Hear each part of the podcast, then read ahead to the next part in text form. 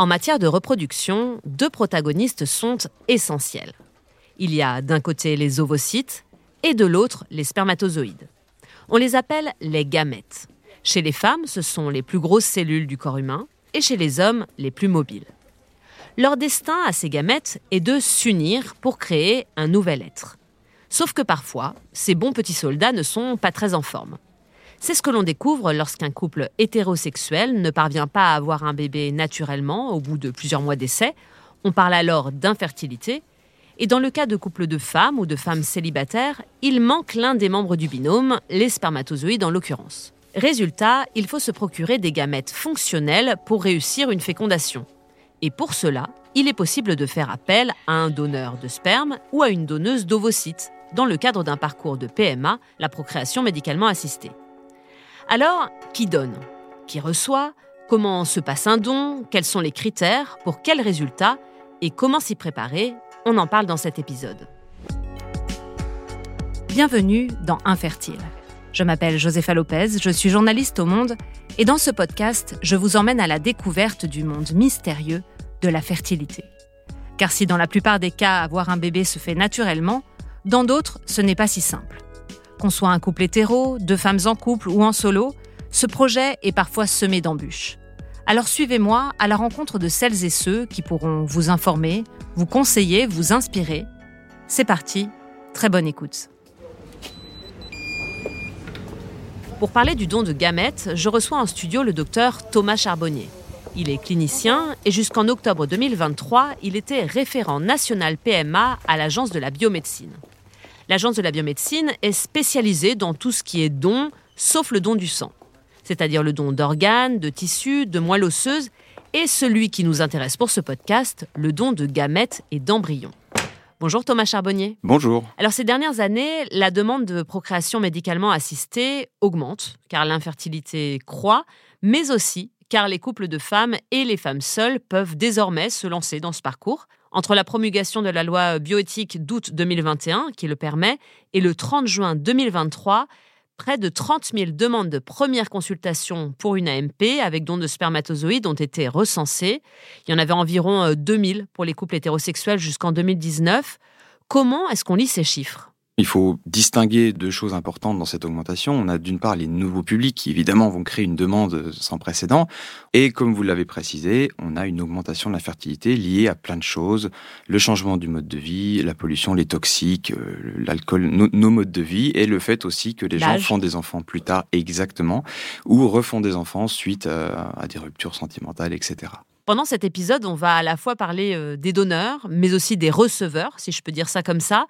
Et donc, comme il faut commencer par quelqu'un, parlons d'abord de ceux euh, qui donnent. Qui sont-ils? On va trouver deux grands types de donneurs. Ce sont les jeunes qui se sentent concernés, qui n'ont pas de problème d'infertilité, ni eux, ni autour d'eux, qui ont 20-25 ans. Et on va trouver les proches de gens qui ont dû bénéficier d'un don encore. Thomas Charbonnier, le nombre de donneurs est assez faible, insuffisant même, et c'est d'ailleurs pour ça euh, que l'Agence de la biomédecine euh, promeut ce don euh, chaque année avec des campagnes de communication. En 2022, 764 hommes ont donné leurs spermatozoïdes et 990 femmes leurs ovocytes. Comment répondre à la forte demande qu'il y a, notamment depuis la loi de bioéthique de 2021 il faut différencier le nombre de donneurs et le nombre de gamètes. Parce que quand on fait un recueil euh, chez un homme, voilà, on a beaucoup de ce qu'on appelle les paillettes. En fait, c'est un regroupement de spermatozoïdes. Et on fait chez l'homme en particulier qui veut donner plusieurs prélèvements pour maximiser effectivement euh, le, nombre de paillettes reçues. Euh, chez les femmes, c'est évidemment beaucoup plus compliqué. On n'est pas en autosuffisance puisque c'est le protocole de prélèvement est beaucoup plus lourd oui, on va chez l'homme. On va en parler exactement. Donc ça veut dire que même si on a beaucoup de demandes, en tout cas chez les hommes, on peut arriver euh, à l'autosuffisance. On y était jusque-là. On avait à peu près 80 000 paillettes euh, fin 2022. 90 000 même. Par contre, pour l'ovocyte, c'est toujours un problème parce que le recueil est beaucoup plus faible. On a entre 8 à 10 en général ovocytes par prélèvement. Entre 2019 et 2021, on a plus 20% de donneurs. Donc c'est plutôt euh, encourageant. Demain, imaginons, je veux être donneuse. Quels sont les critères? Les critères ont été allégés par la loi de bioéthique de 2021. On n'est plus obligé d'avoir des enfants pour donner, par exemple, et le recueil du consentement du conjoint n'est plus obligatoire comme il l'était avant. par exemple. Euh, et on a augmenté le nombre de tentatives possibles aussi pour les donneuses. Donc euh, ces critères ont été élargis. Maintenant, effectivement, on a mis des critères d'âge pour des raisons de qualité ovocitaire. Il faut être majeur, évidemment. Il faut être en bonne santé. Et de toute façon, il y a un examen clinique qui se fait. Il y a un cariotype qui est fait également. Euh, Un cariotype, c'est quoi? Alors, un cariotype, oui, pardon. Cariotype, c'est une analyse génétique des chromosomes qu'on fait dans un laboratoire spécialisé qui permet d'éliminer un grand panel de pathologies qui pourraient être transmises, euh, en tout à l'enfant du receveur. Donc, euh, on ne fait que cet examen, c'est le seul qui est autorisé, il n'y en a pas d'autre. Si par contre, dans l'interrogatoire, dans la famille ou même chez la personne, il y a une, suspicion de maladie génétique grave, on ne réalise pas le don et on l'oriente vers une consultation de génétique pour faire le point avec lui. Pour le donneur, hein, je parle. Alors un autre paramètre, euh, on a parlé donc de l'âge, de la bonne santé en fait des donneurs, mais euh, c'est aussi euh, la diversité de ces donneurs, parce que normalement le don, les dons doivent pouvoir refléter la diversité de la société et pouvoir servir, s'adresser à toutes sortes de donneuses. je parle notamment au niveau de la couleur de peau, par exemple, et ça c'est un petit souci puisque cette diversité n'est pas toujours facile à euh, mettre en place. Exactement. Alors là, vous mettez le doigt sur un problème. Effectivement, c'est très bien qu'on en parle. On avait à peu près 38 euh, dons sur les 900 qui étaient dits appariés. C'est le terme qu'on utilise. Ça veut dire qu'on a évidemment des receveurs qui vont arriver dans le centre, qui vont dire on est de profil asiatique, on est de profil euh, africain ou des sujets à peau noire, etc. on peut avoir tout type de profil et ces gens vont demander évidemment à avoir un appariement euh, sur des gamètes euh, du, même type. Et évidemment, comme vous vous en doutez, ces, gamètes sont rares et donc nous, à l'agence de la biomédecine. On essaie d'orienter aussi, on a deux types de campagnes, une campagne un peu générale, nationale, qui est destinée à tous les donneurs, et on essaye tant que possible de cibler des communautés pour obtenir un maximum de gamètes appariés pour ces gens-là qui en ont besoin également. Ça veut dire que demain, si je suis une femme noire, que j'ai besoin d'un don euh, d'ovocytes, par exemple, je risque de ne pas pouvoir euh, l'avoir tout de suite, avoir beaucoup d'attentes parce qu'en fait, il n'y en a pas en stock. Exactement. Euh, là, aujourd'hui, sur les ovocytes, on est, selon les centres, entre 12 et 24 mois à peu près d'attente pour tous les ovocytes.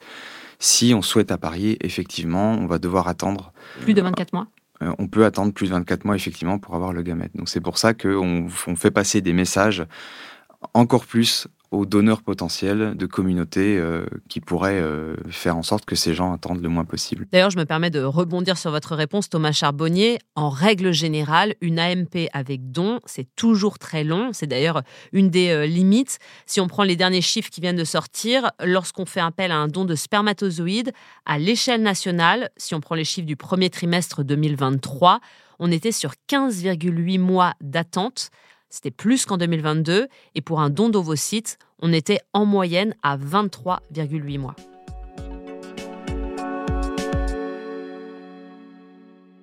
Alors, rentrons dans le concret, si vous le voulez bien. Comment se passe un don? Est-ce qu'il y a, par exemple, au début, des examens à faire? Est-ce qu'il y a des limites? Et est-ce que tout le monde peut donner? Concrètement, on va parler simple, je suis donneur donneuse potentielle, comment je fais? Déjà, il faut que je trouve le centre de don le plus proche.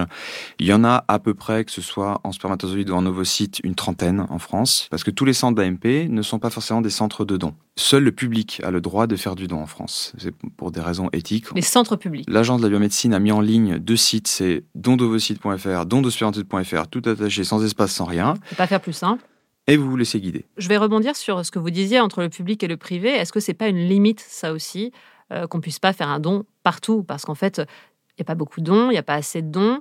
Si ça devient un petit peu compliqué, galère, devoir faire des kilomètres pour aller donner, etc., ça peut être un des critères qui fait que bon, on n'est pas envie, alors que si c'était ouvert à plus de centres, ça serait plus pratique également. C'est une très bonne remarque. C'est un peu une question politique. Euh, c'est une question politique, tout à fait. Aujourd'hui, c'est la loi qui le dicte. Donc, on ne peut faire du recueil, de la conservation et de l'attribution de gamètes données uniquement dans les centres publics qui ont l'autorisation pour. C'est vraiment une caractéristique française, ça, non? Parce qu'en Espagne, par exemple, où on va parler euh, de l'étranger tout à l'heure dans les questions, mais ah, en Espagne, par exemple, il y a énormément, presque des centaines de cliniques privées qui font euh, de l'AMP et aussi du don. Alors, tout à fait. Euh, les Espagnols fonctionnent différemment. Nous, on a euh, les lois de bioéthique. Euh, la première qui n'était pas tout à fait appelée bioéthique, mais c'était en 94. Et en 2004, on a posé les bases de la bioéthique, à savoir la gratuité, l'anonymat et le volontariat de tout ce qui est corps humain, en fait, que ce soit du sang, les organes, etc.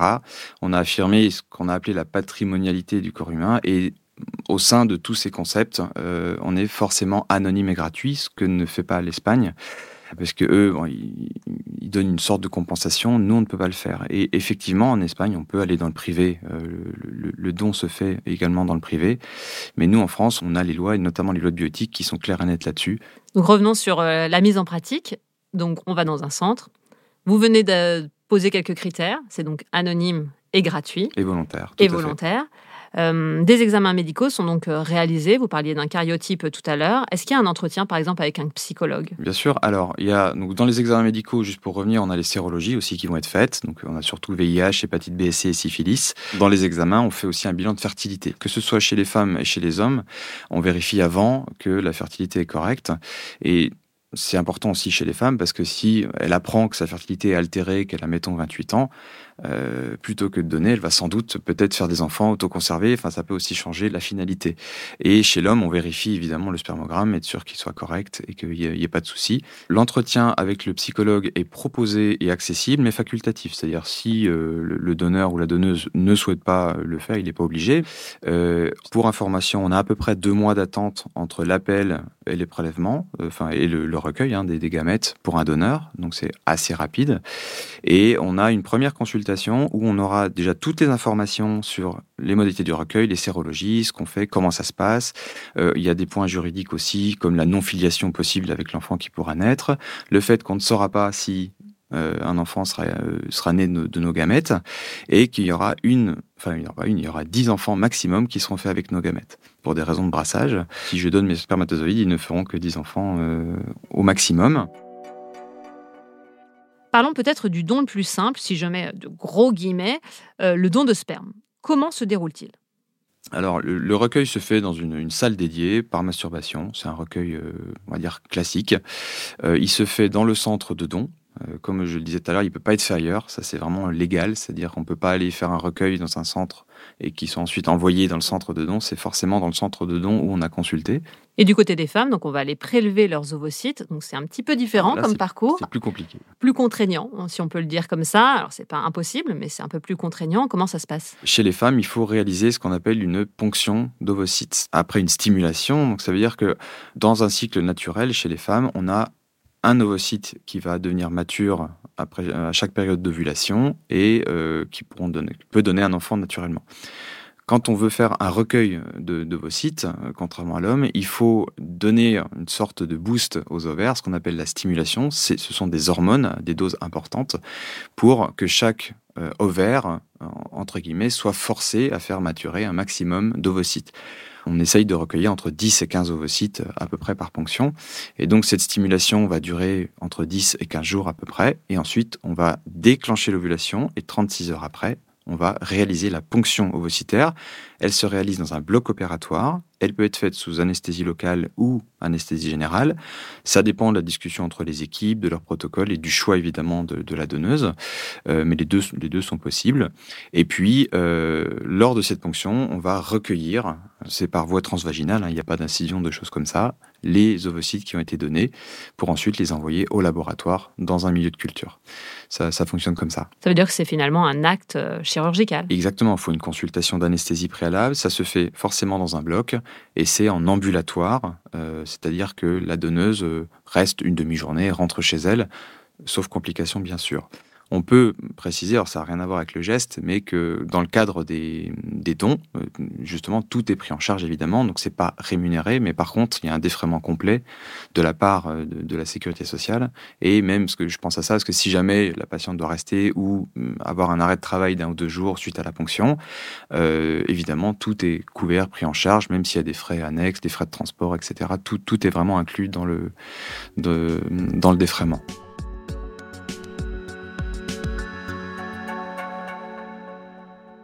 Pour en savoir un peu plus sur la ponction, même si euh, je vous rassure, Thomas Charbonnier, vous avez été très clair et très complet, on a tout compris.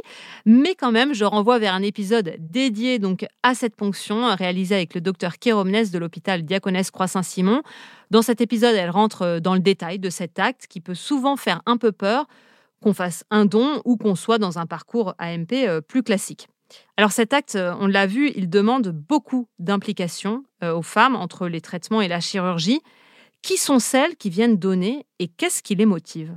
On est sur un principe de solidarité nationale, c'est-à-dire que quand une femme vient donner, elle le fait vraiment pour les autres. Et comme on dit à l'agence, si vous ne faites pas des enfants, faites des parents. C'est-à-dire que c'est vraiment un, don de soi, c'est un, très gros effort de solidarité. Et c'est un peu dans ce contexte-là, d'ailleurs, qu'on dit qu'on rémunère pas, parce qu'on est vraiment dans le don pour l'autre.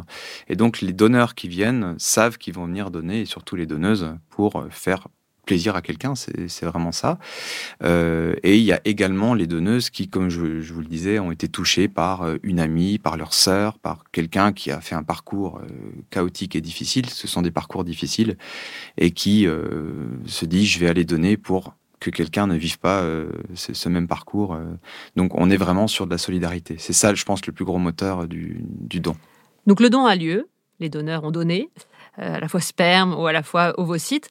Où vont les gamètes une fois récoltés et comment et combien de temps sont-ils conservés? Donc on l'a compris, vous nous l'avez dit, quand on fait un don dans un centre, les gamètes restent dans ce centre, mais après, euh, qu'est-ce qui leur arrive à ces gamètes? D'un autre côté, nous avons les receveurs, c'est-à-dire les gens qui, comme on le disait tout à l'heure, ont besoin d'un don de gamètes, qui peut être aussi un double don d'ailleurs, hein. ça peut être aussi des embryons, il faut qu'on en parle. Euh, ces gens sont inscrits sur une liste d'attente par chronologie d'arrivée en tout cas ou d'inscription. Et puis euh, on fait ce qu'on appelle l'attribution, c'est-à-dire qu'on va attribuer le gamète de tel donneur à soit une femme non mariée, après ça, dépend d'un couple de femmes ou un, couple euh, intraconjugal.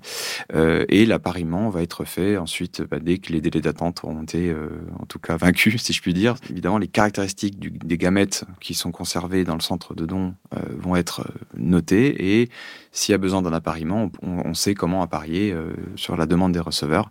On sait que tel gamète peut être donné à tel couple. Donc c'est là qu'on va réaliser euh, l'appariement, c'est lors de l'attribution. C'est comme ça qu'on l'appelle. Ça veut dire que vous avez en gros euh, répertorié dans un logiciel les embryons et à côté il y a des petits critères type cheveux blonds, yeux bleus, la taille, un peu la morphologie pour s'assurer que l'enfant qui naîtra ressemblera un tout petit peu, aura les mêmes caractéristiques que euh, son futur parent. Exactement. Donc chez, les donneurs, donc on, va parler après de, l'accès aux origines parce que c'est important, mais chez les donneurs, il y a une liste qui va également être euh, morphologique, qui va être établie, comme vous, le dites. Euh, est-ce qu'il est grand, blond aux yeux bleus? Est-ce qu'il est plutôt petit, les yeux bruns, cheveux frisés, etc. C'est-à-dire qu'on a une liste vraiment de critères physiques qui va être entre guillemets accolée au, au gamète qui sera prélevé, et après on peut réaliser des appariements avec le profil des receveurs.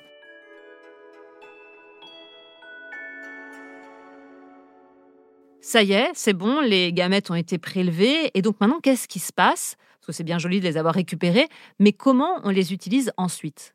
Aujourd'hui, chez une donneuse, on a tendance à vitrifier, c'est-à-dire c'est un procédé qui améliore la congélation, c'est un peu plus rapide parce que les ovocytes ne peuvent pas être congelés en fait, ils ne peuvent que être vitrifiés. Bon, c'est une technique un peu différente qui est plus récente et on va vitrifier tous les ovocytes, donc on va recevoir et les spermatozoïdes seront également euh, de leur côté euh, congelés. Ça, c'est pour les donneurs. Du côté d'un couple, si effectivement, euh, enfin d'un couple, d'une femme seule D'une femme seule, d'un couple de femmes, bien sûr. Euh, on aura un des deux gamètes. Donc, on peut, certains le font, synchroniser effectivement un don avec, euh, avec euh, en tout cas le receveur, mais c'est très compliqué étant donné, un, les délais d'attente, le besoin d'appariement quand même minimal, et, et puis encore plus s'il y a un vrai appariement à faire derrière. Donc la plupart du temps, on apparie secondairement. C'est-à-dire c'est ça se fait en deux temps. Ouais, ça se fait en deux temps, surtout vu les délais d'attente. On est plutôt euh, sur euh, une vitrification, congélation totale d'un côté, et puis on va ensuite attribuer euh, par la suite. Dans le cadre d'un don de sperme, là, on peut synchroniser. On va faire une ponction avec des ovocytes frais c'est comme ça qu'on les appelle, c'est-à-dire qu'on va pas les vitrifier, on peut en vitrifier une partie aussi, chez une patiente qui est receveuse, et avec ces ovocytes recueillis, on peut directement mettre en contact. Voilà, une fois qu'on a l'attribution, on peut mettre en contact tout de suite pour essayer de faire des embryons qu'on va ensuite transférer par la suite. On peut aussi également tout à fait vitrifier tous les ovocytes et puis ensuite mettre en contact les deux gamètes. C'est tout à fait possible.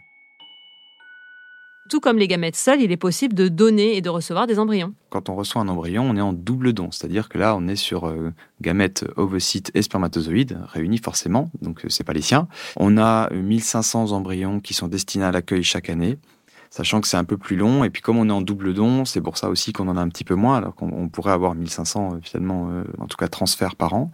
Et on a eu en 2021 37 enfants qui sont nés par accueil d'embryons. Le don n'est pas une solution miracle non plus.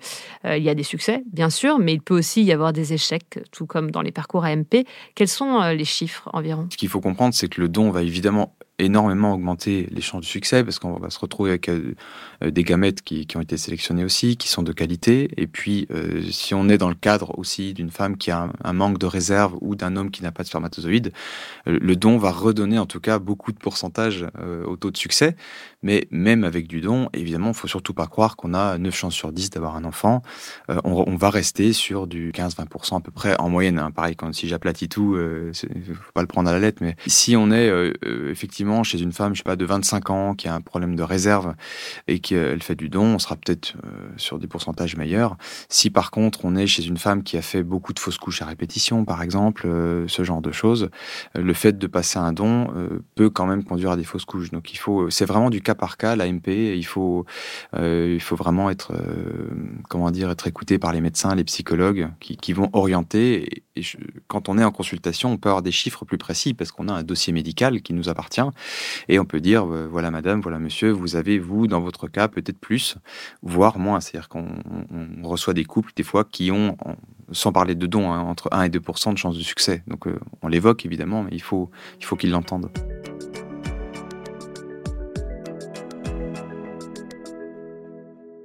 Avec la loi de bioéthique de 2021, les règles ont un peu changé, ont évolué. Il y a eu des mises à jour, si on peut dire ça comme ça. Euh, quelles sont-elles? Alors la loi de bioéthique de 2021 euh, est un peu une révolution, effectivement, pas que dans l'AMP, mais en tout cas dans l'AMP, il y a eu beaucoup de, grands changements.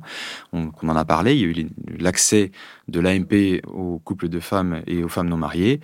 Il y a eu beaucoup d'autres euh, modifications et effectivement l'accès aux origines. Donc ça, c'est un grand volet de la loi de bioéthique euh, qui était réclamé depuis longtemps par les associations et qui n'avait pas été retenu en 2011. Et là, depuis le 1er septembre 2022, c'est le décret d'application de la loi d'août 2021, un enfant né par don euh, à ses 18 ans peut avoir accès aux données non identifiantes, c'est-à-dire ce qui est rempli par le, donneur, et également à ses données identifiantes, c'est-à-dire son nom, son prénom, sa date de naissance et d'autres informations. À partir du 1er septembre 2022, tous les donneurs qui se présentent en centre de don doivent signer un consentement et donner euh, cet accès aux origines, qui est euh, gardé dans un registre à l'Agence de la biomédecine, et il y a une commission de l'État français qui s'appelle la CAPAD, c'est la commission d'accès aux personnes nées d'un don. Euh, et en fait, quand un enfant qui est né d'un don à 18 ans souhaite savoir qui est son donneur, il s'adresse à la CAPAD. Il y a un site internet, en fait, avec ses papiers d'identité. La CAPAD interroge l'agence de biomédecine, donc le registre, et nous donnons les informations.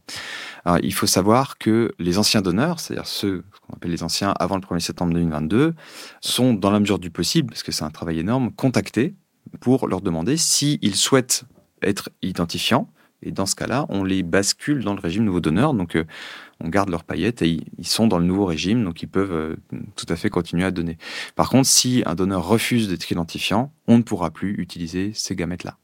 Donc si finalement on peut avoir accès euh, aux origines, est-ce que c'est possible demain de faire appel à quelqu'un de son entourage? Je suis une femme en couple par exemple ou une femme seule et je me dis bah tiens j'ai un ami, je l'aime bien, il est sympa, il correspond à peu près aux critères qui me conviennent, je vais lui demander de faire un don. Alors ça, ce serait très pratique, mais euh, c'est écrit en police euh, rouge, en très gros, sur les lois de bioéthique. Et déjà en 2004, sur la première, on disait clairement le don ciblé, ça s'appelle comme ça.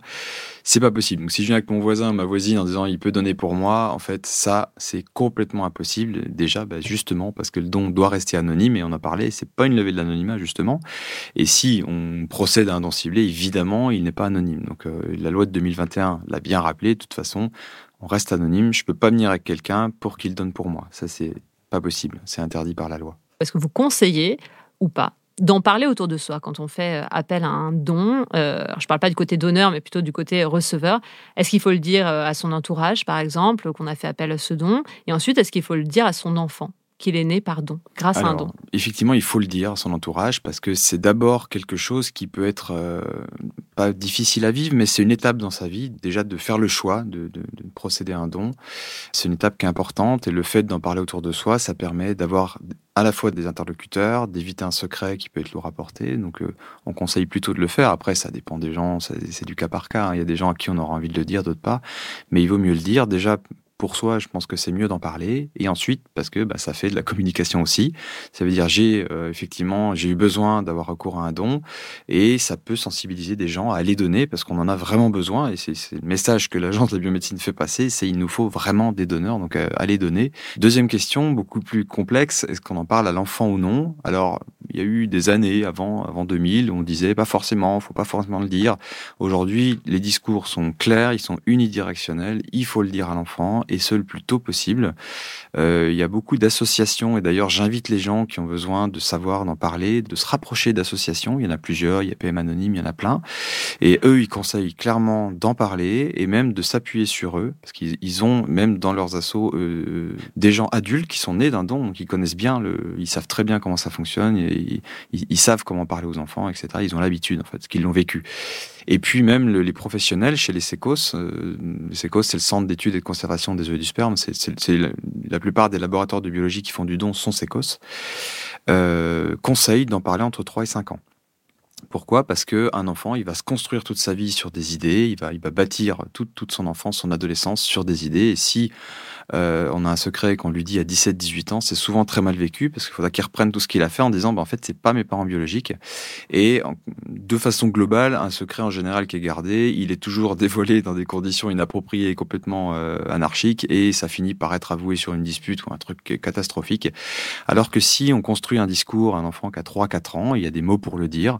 Euh, on dit bah, la, graine de papa n'arrivait pas à atteindre l'œuf de maman, on a pris la graine d'un autre papa, etc. Alors évidemment il y aura une pluie de questions de l'enfant, mais ça, c'est comme le ciel est bleu, il y en aura de toute façon. Et il faut répondre à ces questions. Et il va peut-être pas tout comprendre tout de suite, mais à 5 ans, à 6 ans, à 8 ans, il va comprendre de plus en plus. Et surtout, il va se construire sur cette idée. Et il n'y aura aucun souci. Et du côté des futurs parents, ce don, il arrive notamment, si je parle des couples infertiles, il arrive souvent après un parcours déjà d'AMP assez long avec plusieurs tentatives qui ont bien montré que ça n'avait pas fonctionné, ou alors dès le début parce qu'on constate que effectivement ça ne fonctionnera pas. Euh, mais donc on a tout ce parcours-là euh, qui est déjà assez long pour en arriver jusqu'à décider de faire un don. Et ensuite, une fois que l'enfant naît, souvent les premières questions qu'on va entendre, les gens se posent des remarques, c'est alors à qui il ressemble, ah bah, il a les yeux de son père, les cheveux de sa mère, etc.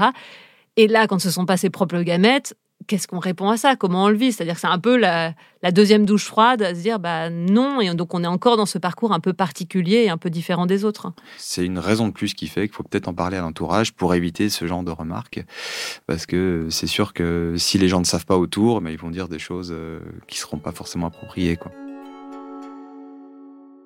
Le don, ça peut être euh, une des solutions face à l'infertilité ou pour avoir un enfant quand on est un couple de femmes ou une femme seule. Mais il y a une limite, c'est euh, l'attente. On l'a dit, il y a assez peu de dons, c'est aussi pour ça qu'on en parle aujourd'hui. Et donc, de nombreuses personnes, parfois, se tournent vers l'étranger, où là, il y a plus de dons parce que c'est rémunéré, parce qu'il y a plus euh, de, à la fois donneuses, et puis c'est plus facile euh, à mettre en place. Par contre, ça coûte cher. Forcément, on va souvent dans des cliniques privées, on en parlait tout à l'heure, en France c'est public, là-bas c'est privé. C'est assez fou que des femmes françaises doivent aller se faire suivre ailleurs. Qu'est-ce que vous pensez de cette démarche? Alors e-, effectivement, les, chiffres montrent une augmentation de, gens qui vont à l'étranger.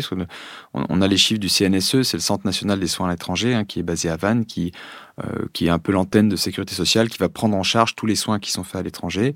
On était à peu près à 1800 demandes, euh, je crois, en 2019-2020, et c'est à peu près stable. C'est-à-dire qu'on ça augmente quand même à hein, chaque année, mais on est, on est à peu près euh, autour de 2000 à peu près demandes par an. Évidemment, notre objectif, c'est un objectif national, c'est de prendre tous nos patients et de faire en sorte qu'on puisse faire bénéficier tout le monde d'un don. Donc c'est un objectif qu'on va essayer d'accomplir dans les années à venir.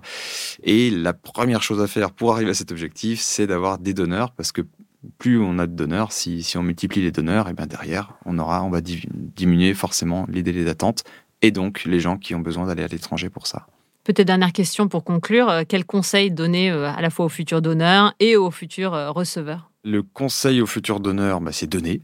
c'est le premier conseil, c'est donner parce que même si c'est effectivement un parcours, ça peut être difficile. Ben, euh, disons que si le parcours est compliqué, ça l'est dix fois plus pour ceux qui vont recevoir, et donc vous allez vraiment faire des heureux, et c'est quelque chose qui sera absolument anonyme, mais euh, sachez que vous ferez vraiment, euh, en tout cas, vous allez simplifier la vie de gens, donc c'est vraiment un don pour autrui. Donc le conseil, c'est de vraiment donner. Et puis pour les receveurs, si on doit donner un conseil, c'est bah de, je pense, ne pas perdre confiance, de continuer, et puis surtout de, de, de, de demander du soutien, de profiter. Je, rappelle le message, il y a beaucoup d'associations aujourd'hui, il faut vraiment s'appuyer dessus. Euh, les médecins euh, proposent des psychologues, nous-mêmes, en tant que médecins, on peut aussi consulter, il ne faut pas hésiter à venir nous voir si euh, il y a des questions, des interrogations, des difficultés. Euh, c'est pas une solution miracle, effectivement, mais en tout cas, ça fonctionne dans 10 à 20% des cas, donc c'est pas zéro. Donc j'ai envie de dire, faut pas perdre espoir. C'est ça le, le mot de la fin. Merci beaucoup, Thomas Charbonnier, euh, de nous avoir éclairé sur ce sujet du don. Alors, dans le prochain épisode, on va s'intéresser à l'autoconservation des gamètes. Car depuis la loi de bioéthique de 2021, encore cette loi de bioéthique, il est aussi possible de congeler ses propres ovocytes et ses propres spermatozoïdes pour les utiliser euh, plus tard à titre de prévention. On vous expliquera tout ça, mais en attendant, je vous dis à très vite. Infertile, un podcast du monde écrit et animé par Josefa Lopez. À la réalisation, Jules Benveniste. Habillage musical, Amandine Robillard.